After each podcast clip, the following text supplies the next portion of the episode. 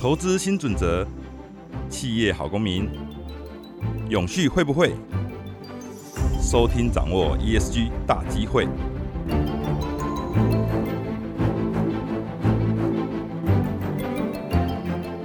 各位听众，大家好，欢迎来到天下永续会这个节目哈。最近大家应该可以感受到，这两年事实上 ESG 跟永续非常非常的夯。那我们也看到，就是在这个领域哈，现在有很多相关的课程，或是说相关的学习性的一些 project。但是我们发现到哈，事实上在很多很多专业的，不管是减碳呐，或者是说叫你要近邻啊这些课程里面，事实上。有一个人，他经常会出现哈。那实际上我跟他呃认识非常久了哈。那早年我们在做天下企业公民奖的时候，那个时候我就经常很多，包括我们的问卷的问题啊，或者我们就会请教他，就是 BSI 哈。这个 BSI 这个组织，我待会请 BSI 的两位跟我们多多分享。BSI 就是英国标准协会公司哈。那它虽然就是英国标准协会，但事实上它是一家企业。那我们今天请到的事实上就是 BSI 的，他的 title 是东北亚总经理。蒲树胜蒲总，还有 BSI 台湾的技术长。郑仲凯郑技术长，好，那我先简单介绍一下，因为我刚才说我跟蒲总认识很久，就是我们当年我们在做 CSR 任何评选的时候，很多东西都要靠他了哈，因为这样大家听到这个名字就知道很厉害，英国标准协会很多东西标准都是他们定的哈，所以很多游戏规则啊，或者说企业要做的一些这个叫 SOP 哈，都是这个 BSI 这边制定，所以蒲总帮了我很多忙。那基本上我常笑说，蒲总就是生下来就是要做永续的哈，他的名字哈。蒲哈草字头，然后树木长得很茂盛，所以这个父母非常有远见。好，我们请两位先跟各位 say hello。嗯，好，呃，熊主任，各位线上的好朋友，大家好。那诚如熊主任讲哈，这个我的名字哈就很符合永续，而且现在很热门的就是这个森林碳汇。好，所以如果树长得很茂盛，那将来说不定会有更多的碳汇可以存在。我们也希望台湾可以。朝这个方向发展，那很高兴参加这个线上的节目，谢谢。对，因为我们前阵子我们才在研究这个森林碳汇哈，的确这个台湾其实很关心，因为买不到绿电，只好从树着手，但事实上没有那么容易。待会我们也可以聊一下。那技术长也给我们大家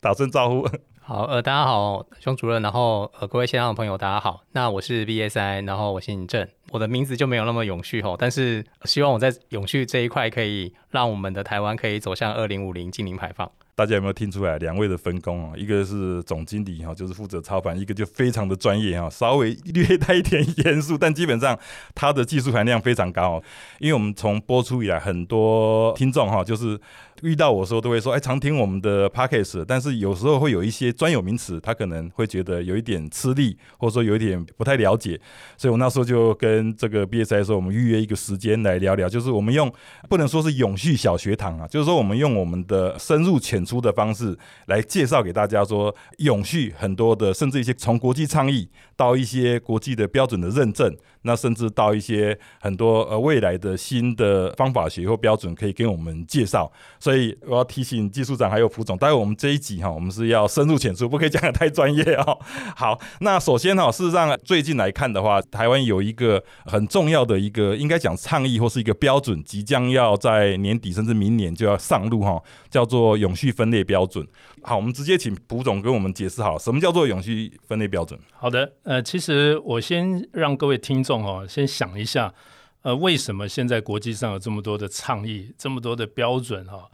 那主要就是针对这个全世界全球暖化。那这个也不是新的议题，这已经讲了几十年，但是后来发现没有什么效果，哈，所以全世界，尤其是欧盟，他就想要希望说，透过有一些有效的方式来做。那基本上现在已经发现，用环境的手段来解决环境的问题，效果不大啊。譬如说，你排污水，我就罚你。啊，他就跑掉了，那这个效果不大哈。那现在都是用经济的手段来解决环境的问题，所以我们看欧盟，他想用什么方法来解决这个问题？据我们的资讯哈，就是现在有三种方法。第一种方法就是欧盟想到一个，就是发一个叫做欧盟永续分类标准。那这个标准呢，基本上就是把七个产业、七大产业，还有几十种的经济活动。然后他就把它定成一个规范。那这个规范出来之后呢，所有的金融机构、金融商品，你就必须按照这个分类的规则去分类。然后这投资的时候啊，你一定要投资符合这个永续分类标准的这些项目，否则的话你就不能够叫做永续的资产。也就是简单的说，就是防止企业假冒永续之名来漂绿了哈。嗯，那我举个例子哈，现在这个永续分类标准它细到什么程度哈？它会细到说，譬如说银建产业，它是排碳量很高的哈。那现在银建产业，它会从永续标准的房子开始着手，譬如说你洗澡水的温度啊，冬天你不能超过多少度？譬如说三十八度。水龙头你每分钟出水量不能超过六公升。莲蓬头不能超过八公升，然后你每一次冲马桶不能超过一公升，一天只能冲两次，类似像这样哈，你会发现他为什么管那么细呢？因为他发现呢，如果我们不从排碳的产业着手的话，它没有办法达到这个效果。那当然，其他还包含制造业，包含这个运输，还有包含刚才讲的建筑等等哈。那台湾的经管会就会按照国外国外定的七类，那当然。呃，我们台湾因为都中小企业嘛，产业在推动过程当中会有一些循序渐进的这个考虑，所以在年底的时候只会定三类啊，就是跟欧盟的七类比起来，我们会稍微先少一点点，然后会分成十三种类别啊等等。譬如说，将来台湾的车子汽车的排放量每公里在二零二五年不能超过五十公克啊，所以如果你超过的话，嗯，就会违反这个永续分类标准。那如果有金融机构投资你这个超过的，那它就不能够叫做绿色的。叫做永续的这个商品哦，我懂了，就是现在有很多基金，或是说投资商品，它号称是 ESG 的基金，或是说绿色或是永续基金，未来它就不能这样随便宣称宣告了。是，它就必须有一个标准，你符合这个标准，你才可以叫做永续啊。那这是我们刚才熊主任问到的第一个，那另外两个，我想跟大家呃口头讲一下，因为这跟我们接下来企业在做永续的活动是有关的啊。那第二种方法，它是叫做永续金融的揭露规范。这个强调揭露，它叫 SFDR 啊。这个揭露的规范出来之后，也就是说，公司在销售永续商品的时候，你要揭露这个永续商品的永续资讯啊，等等，就是说加强这个透明度哈。那第三个就是企业永续报告指令。各位可以发现，现在我们有出这个呃企业社永续报告书，最早叫企业社会责任报告书，现在都叫永续报告书。可是欧盟在去年的时候，他就发布了一个企业永续报告指令，那希望规范企业你要采取一致的永续资讯揭露的标准，那适用在所有大型、中小型的这个企业。那各位可以发现哈，从这三方面，他把它定出一个规范，那全世界朝一样的方式、一样的路来走，我相信这个对于二零三零、二零五零，呃，这个全球的目标，我应该是一个相当有帮助的一个规范。哇，以前我们都说永续它都是很直化的东西啊，很难用量化去衡量。但现在感觉起来，现在的确有很多的标准或者说方法去框架住，让我们可以去检视，可以去回溯哈。是你刚才提到这个企业永续报告指令，这个我额外追问一下，那因为现在企业不是都用 GRI Standard，就是用已经有原来的报告书的编制的准则了吗？呃，是，其实这三个东西它又有一点点那个从属性哈，就最高的就是永续分类标准，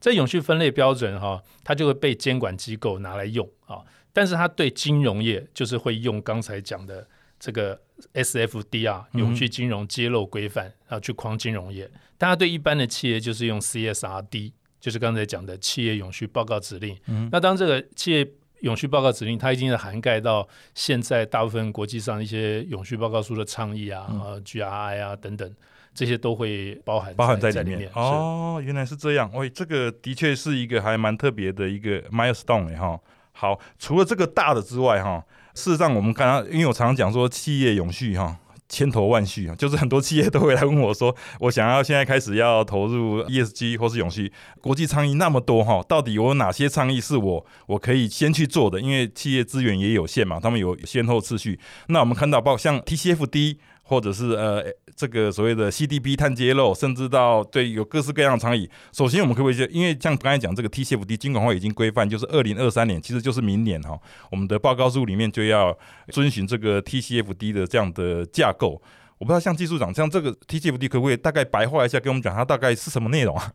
好，那呃，其实延续刚刚那个蒲总这边所跟各位说明的哈，就是现在其实欧盟对于这些行业。都管制的相当的严格。那他们其实投资人在关注的，其实也是就是这些行业啊，在未来的这些获利会不会受到影响？哦，因为我们现在未来在二零五零年慢慢的要走向近零，所以对于很多的企业，哦，举个例子来说，比如说像之前在二零二一年的时候，壳牌就受到了所谓的这个人权团体的。控告哦，因为壳牌这家公司本身是石化公司，所以它专门是在做原油开采、原油提炼，哦，那这些相关的这些工作哦，那对于未来说，这个国际能源总署也有预估，未来的化石燃料的使用量其实会慢慢的减少。那对于这家公司来说，它就要去想办法找出路哦，因为这个气候变迁、近零排放的要求，对它来讲就是一种风险。所以呢，简单来说，这个 TCFD 就是要让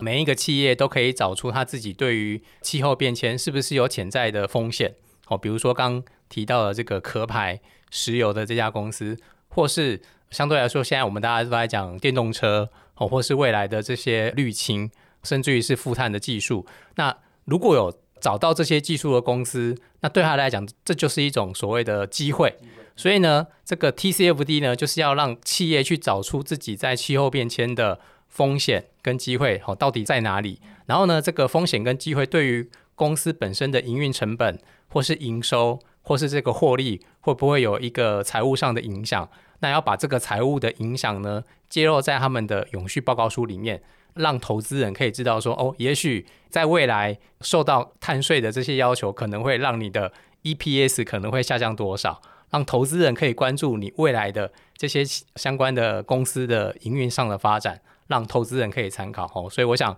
这个大概就是 TCFD 为什么要去揭露这个的用意哦，在这边，它有一点像是让投资人从财报里面就可以看出这家公司的机会跟风险，呃，类似就是说，当然我们在讲的就是它它的 TCFD 是对于未来财务上的一些影响哦，那财报我们讲的是过去的事情，TCFD 是在预估未来可能会发生的事情，所以那诶，另外一个叫 SASB。SASB 事实上也是类似像这样的概念，多半我们会把 SASB 跟 GRI 两个摆在一起去做一个比较啦。哦，因为听众应该以前都还蛮听过所谓的 GRI 的这个准则，嗯，哦，那 GRI 是从一九九七年到现在，哦，那企业从在撰写这个 CSR 报告，哈，就是企业社会责任报告，到现在的永续报告书。那多半都会参照 GRI 的准则。嗯，那 GRI 的准则的精神呢，就是他要先去考虑所谓对于企业呃比较严重关注、受到冲击的面向哈，包含像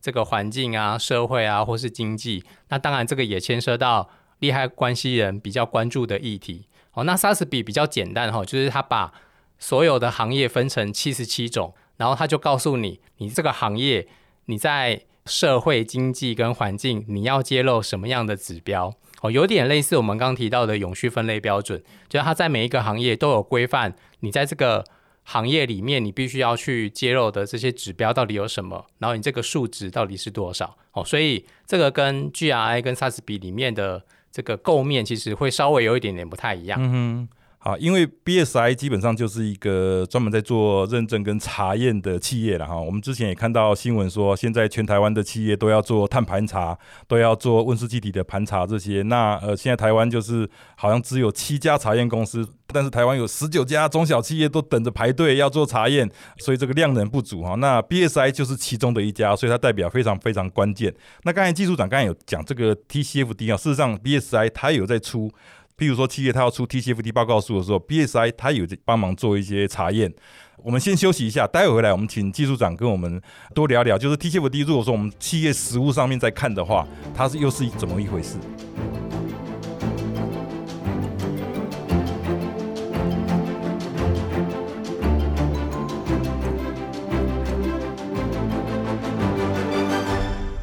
刚才技术长跟我们分享 TCFD 它整个的逻辑跟架构了哈，那我想请教就是，如果说就企业来说，因为我之前听说，譬如说，如果是依照 TCFD 精神的话，这家企业譬如说它遇到呃土石流啊，或是台风的话，我们一般人、外界可能投资人，或者说我们的都可以从这个 TCFD 的架构看出这个未来的风险，是这样吗？就是在整个 TCFD 的架构里面啊，刚刚其实在前面有提到说，企业要先去评估它到底会遇到哪一些灾难。它会遇到什么风险？有可能是缺水，那也有可能是遇到这些土石流，多半是我们在讲气候管理的这些所谓的减缓跟调试，哦，就是我们要去好好的适应这个环境，哦，所以事实上投资人。在看这份报告的时候，那当然有蛮多企业已经发布了这样子的报告，那投资人就会很清楚说，哎，你这家企业到底，比如说我以后要扩厂，我可能遇到了这些相关缺水的问题，那在未来的这个气候变迁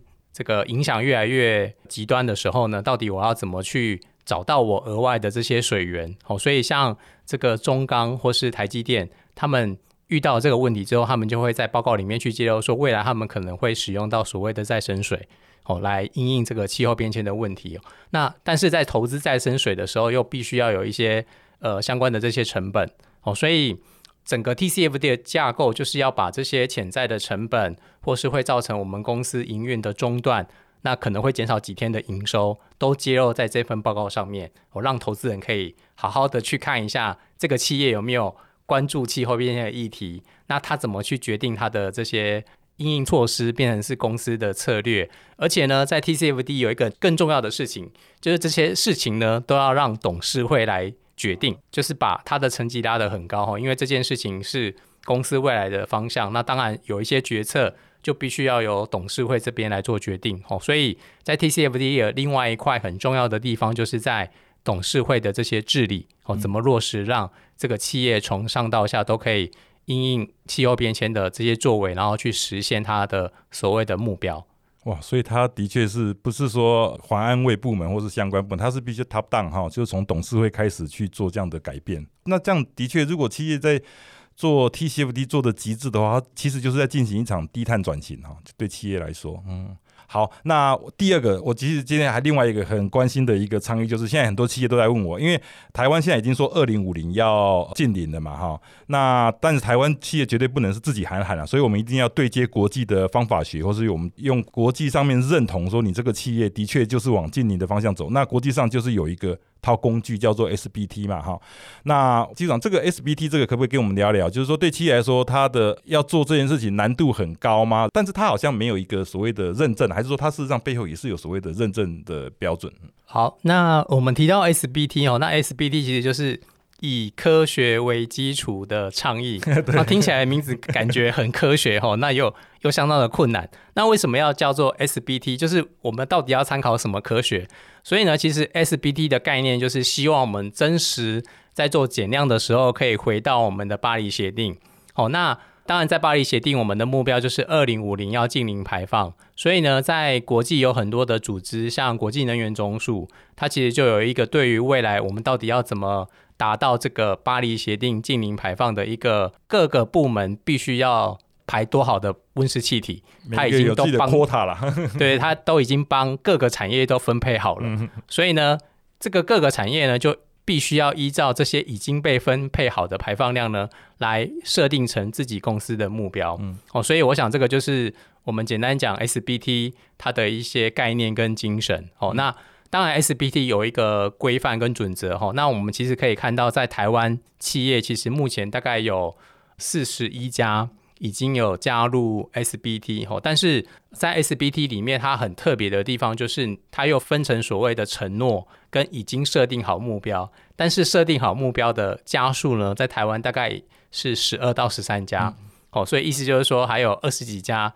当然也还蛮不错的啦，就已经有先承诺了。那在这个 SBT 的规范里面呢，就是如果你有先去承诺了，那它的要求就是，你必须要在承诺之后的两年，把我们的目标呢，好好的给设定下来。但是呢，这个目标又不是你自己喊了算，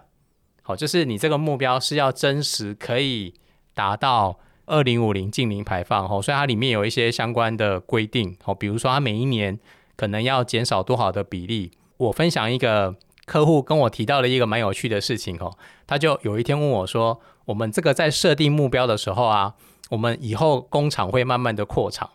那我的目标呢，可不可以因为我的工厂的生产的产能增加，然后去这个用所谓的单位产品的排放去做设定？那我就跟他说：，诶，你这样的思维已经有点落后了。因为呢，现在所有的 SBT 呢，看的都是总排放量，就是不管你这家公司未来。可能从一个厂变成三个厂，但是它管的就是你的总排放量。哦，那 SBT 就是用这个总量管制的概念，就是它规定你每一年大概要减少百分之二点五到四点二，去当做你这家企业的目标。哦，所以它已经帮你把这些目标的数字都已经先设定好了。哦，所以企业为什么我们刚刚有说这个从承诺到真的落实去设定目标的原因也在这里哈，因为它其实它的减量的规定的强度其实还蛮严格的。对，哦，所以当你设定好目标的时候呢，也必须要经过 SBT 这个倡议的组织去做一些合可。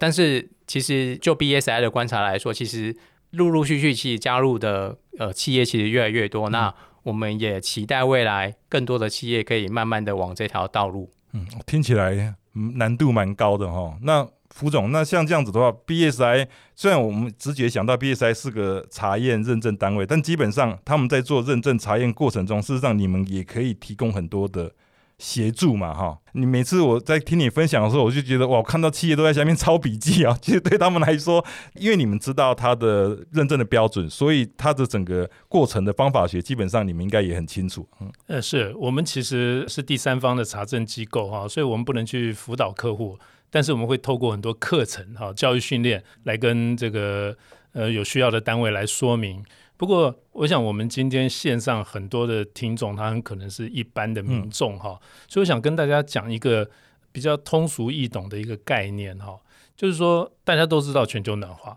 都知道一点五度 C 啊，那这个都很担心。可是我从英国还有欧盟的角度来看哈，他们怎么看待这件事情哈？他就是说，如果现在我们站在地球外很高的高空看这个地球，现在人类正在进行一项活动，这个活动啊是人类有史以来哈很罕见的。这个活动有几个特色，第一个就是说，这个全世界所有的国家他都同意这个目标，譬如说二零三零、二零五零。第二个，全世界这个目标的时间，也就是说这个专案时间它很长啊，它不是像公司定一年计划、三年计划，这个计划长达三十年。第三个就是它会带动人类有史以来最大的投资，所以我常常问周边的人说：“你如果回想人类近代史以来上一次有具有这三个特点的活动是什么？全世界目标都一样，而且这个专案时间非常长，带动最大的投资。上一次叫做工业革命，一百多年前的工业革命。所以英国把这一次哈这个二零五零净零排放这个把它定位掉叫做绿色工业革命。”啊，好，那绿色工业革命代表说它涉及的这个产业很多嘛，好，所以我们如果再往下看哦，简单的说，全世界现在排碳的量哦，主要来自几个部分啊，譬如第一个部分就是来自这个交通运具，啊，像飞机啊、轮船啊、这个大货车、大客车、自小客，有没有？这个大概占二十 percent，所以全世界全世界，嗯，所以如果说我们把这些交通运输工具啊，全部都不要让它排碳，哎，少二十趴。好，那第二块呢？就是属于农林渔牧啊，农林渔牧，比如说我们猪的、牛的粪尿啊，这些，还有这个种植的时候会排甲烷啊，农林渔牧这一块也是很大块。牛牛的放屁，好像那个屁含很高的 甲甲甲烷啊，包含像化肥哈，它整个都是有有机施肥，它都会有一些排碳量啊，所以农林渔牧是一块。那还一块就是属于这种这个建筑，现在全世界的。建筑物包含工厂，工厂为什么要推绿建筑？因为工厂它的碳排放量哈也占百分之二十，而且它耗能占百分之八十。好，那如果我们再切一块啊，你会发现还有一些就是工厂里面的一些设备啊，譬如说一些重机械啊，还有一些制成的设备啊等等啊，这大概也占了一块。还有一块是电力啊，电力。那电力你用燃煤发电用什么发电哈？等等，你会发现大概就可以把它切成了五六块，就跟国际能源总署还有我们国发会的减碳路径，它切出来那个一样。那我要举这个例子是说，好，我们既然已经知道哈这些碳是谁排的，那我们要用什么方法针对不同产业啊，来给它一个比较有效的？所以像刚刚 TCFD 啊、SBTI 啊、SASB，它都是用不同的角度，然后给产业。一个指引的方向，然后大家按照这个来做，就可以帮助你达到减碳的目的。啊，所以刚才才会讲说，像欧盟的永续分类标准，它基本上是分这些产业，然后每一个产业给你定标准。比如说刚刚讲运具啊，你二零五零年汽车每公里的排碳量如果超过多少，你就不能开了。哦，那个如果你没有达到多少，哎，金融机构就不能给你投资了。那不能投资，他没有钱，他这个产业就完了。所以他势必要。不能叫被迫了哈，就是说它势必要转型。那中间涉及到很多技术的手段啊，这个时候刚才讲的 SBTI 啊什么这个东西就可以用上。所以如果我们把这件事情，全世界温室气体排放这件事情，把它拆开来想，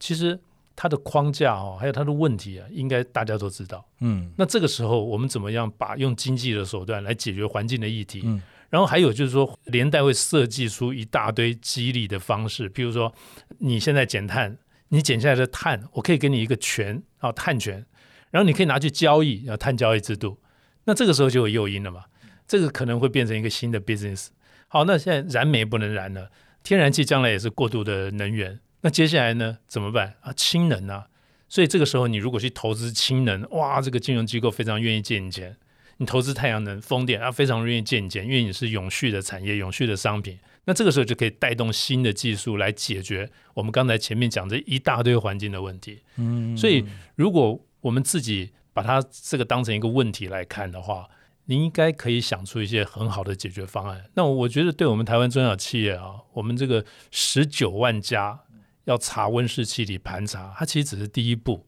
因为温室气体盘查盘查出来才知道你的排放源结构。譬如说，你的排放源结构是用电。哦，你就要朝省电这个地方走。如果你的排放源是你来自于你的工厂的机具，就像我刚刚讲的，那你要从自从设备调整。如果你的排放源是来自交通运输工具，那你要从解决你的这个可能汽车电动化或氢能化来着手。如果你是农业的，那你现在的排碳量如果是来自你的农机具，那你就要改这个农机具啊。你所以你就可以发现这些所有的倡议啊，不要先把它设限或者想的太复杂。它其实都是帮助我们去解决这些排碳所导致一些问题。这样我懂了。如果企业来问我说：“哇，这么多倡议跟这么多认证，我到底该做哪一个？”事实上，你先盘查出你自己目前的碳排放的状况，然后找出你的排放热点。像以前我之前跟一个大学在聊，他们最大热点就图书馆啊、用电最多，所以他们就从图书馆开始着手。企业也是这个样子。应该说你们的本业了哈，就 BSI 事实上专门在做这个，比如说 ISO 很多五零零一一直到 ISO 一零一四很多数字，然后一四零六四、一四零六七，水啊、电啊，然后温室气体盘查都有，所以对你们也是一样。你们进到企业以后，给企业的建议就是说，哦，我们要先做哪个认证，你们也是会先叫从盘查开始，然后再往下一步发展，是这个意思吗？是，其实这个不需要我们来建议哈，因为国际在发展标准的时候，它就有一个路径。BSI 是专门制定国际标准，所以我们每年写两千五百分标准。每年两千五百，每年两千五百分。那各行各业的啊、哦，各种产业，譬如说去年写了全世界最新的电池的技术的标准，啊、哦，就非常非常多。值得一提的是，去年九月份呢、啊、，ISO 组织在伦敦办这个大会，那个时候当 BSI 也是主办单位。那在会后哈、九月份会后就发布了一个叫《伦敦宣言》，也就是 ISO 组织也知道气候变迁这个大问题，所以。ISO 组织也承诺，就所有以后发的标准都会跟这个气候议程，也就是说，怎么样在二零三零、二零五零去帮忙达到这个目标，就会跟它接轨。好，所以我的意思就是说，这些标准它发布哈，一定就是有它一个目的跟一个路径啊。譬如说，ISO 一四零六四叫温室气体盘查的标准。嗯，好，那现在国外呃欧盟说碳关税、碳边境调整机制。那这个你那个单位成本的产品的排碳量你就要宣告啊，否则你进口的通关文件都符合不了。哎，这时你就要用 ISO 一四零六七。那等到这个你都碳都知道了，那你要想办法达到碳中和，那它就有这个 PAS 二零六零这个标准，所以它是一步一步来。嗯，所以我们有时候 follow 国际标准就可以找到自己减碳的一个路径。其实这也不用我们找，因为国际的客户就要求你，各国的政府就把它变成法遵要求。嗯哦，所以这个就是金管会为什么在现在永续发展路径里面要求一千七百家上市规公司在五年之内全部都要做温室气体盘查。嗯啊，其实它就是顺着这个国际上的一个方法来的。所以其实不用我们教啊，就是对企业，尤其我们台湾很多做代工的，你客户自然会要求你把证书拿出来，就是说你有没有 PAS 二零六零，PAS 二零 Pass 二零六零就是碳中和，碳中和对，就是碳中和是，比如说我这个产品可以有 PAS 二零六零的的认证，就表示我这个产品完全是碳中和的产品，是这个意思。符合符合碳中和。嗯，对。所以真的有像外界在讲的，你们现在真的应接不暇嘛？就是台湾 十九万家，呃，应接不暇，好像是说我们生意很好哈。其实其实不是哈，是因为现在的人才培养很慢。嗯，因为现在要培养温室气体盘查的人，还有就是他了解各行各业排放源，还有国际的方法学，他需要很长的时间。那这个人才培养的速度哈，他比不上市场需求的速度，所以自然他就会塞车，而不是说啊，我们的生意好到你都不愿意接单还是怎么样。其实就跟工厂的产能一样哦。那所以我也顺便在这边呼吁，就是说，其实各公司可能自己要开始要培养你的温室气体盘查的人员。哦，你说自己公司自己养一个会懂盘查的人，他其实不是养一个，他其实，在现有的永续活动的功能里面，哈，就是可能要，譬如说派送一些人去上一些课，那他其实就自己内部就可以盘查了。其实温室气体盘查没有大家想象那么复杂了。现在外界都说，哇，这个很复杂，我们企业不会做啊，我们如何如何我们呃范畴一、范畴二可以查，范畴三不能查，其实我们都。不想让大家有这种恐惧，好，所以如果说你来上一下课，或者说现在上网，哦，很多事情不用问老师，问 Google，那上网其实就会找到非常多的范例跟方法。那其实我们也跟政府建议，哈，就是说，如果对台湾很多中小企业，是不是有一些比较简易的？而且这个数值不会跟真实差距太大的方法哦，这个有效，因为盘查它不是最终的目的了，它盘查是希望知道你的排放源。对，就像我们要减肥前，先知道自己现在身体多重，是，而且不是总重量，要知道你重在哪里，重的。地方对不对？那比如你种在内脏就不好，你种在肌肉就还不错 啊，对吧？但是你你不你不盘查完，你不知道这个结构，那你就没有办法在减碳的路径上面哈走对方向。嗯，哦，所以我们现在一般想象就是哦，我们要做碳盘查就要找外面的顾问。事实上，你是说，事实上我们公司如果培养这样的人才，他甚至不必一专门养一个，就是斜杠了哈。企业 可能黄安慰的，他可以多一项这个技能，就可以帮企业多几个这样的人，就可以先盘出我们现在整个碳的排放的状况。是完全正确，完全正确。而且台湾大部分中小企业，尤其是驻商啊，我们看很多服务业，它其实它的碳的排放源很简单的，它不外乎就用电。了不起，它再用一点瓦斯，有没有？嗯那剩下来它其实没有什么排放源，所以说可能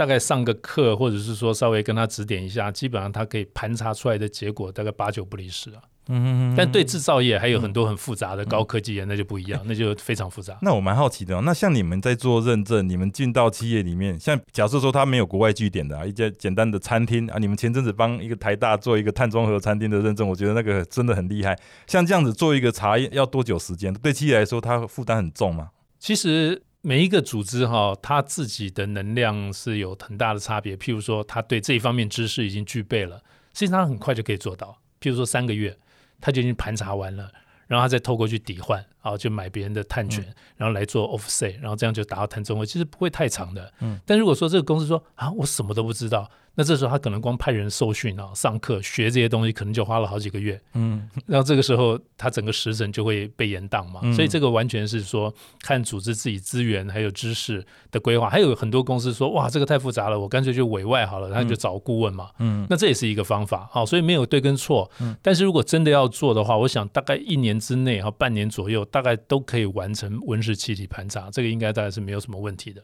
哦，一年这就是，可是完成盘查就是要排队等认证，不不至于了，不至于。副总今天一直跟我强调，就是哎，他们还是有很多产能的余裕，欢迎大家找他的意思。是是是，而且更重要是说，我们希望大家来引荐一些人才哈，我们来培养他。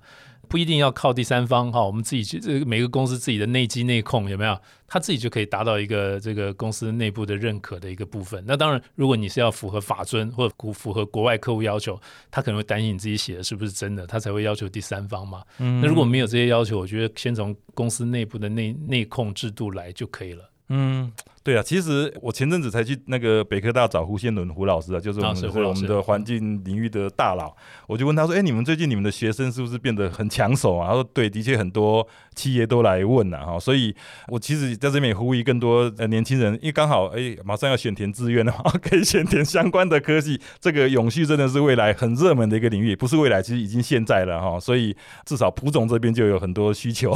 是好，那真的今天非常谢谢两位哈，机会非常的我其实因为谈不完了，因为国际倡议事实上，我今天本来准备了一个清单呐，但是时间有限，我们今天大概只能谈几个倡议，我们下次再来预约时间。不过现在要约 蒲总跟技术长是很难约啊，因为他们时间都被排满满的。我们希望能够尽快。好，今天非常谢谢大家。好，谢谢各位好，谢谢熊主任，谢谢天下杂志。好，谢谢各位收听今天的永续会 Pockets。我们节目的更新时间是在每个月的第二和第四个周四，也欢迎您上网搜寻“天下永续会”，期待您的下一次上线。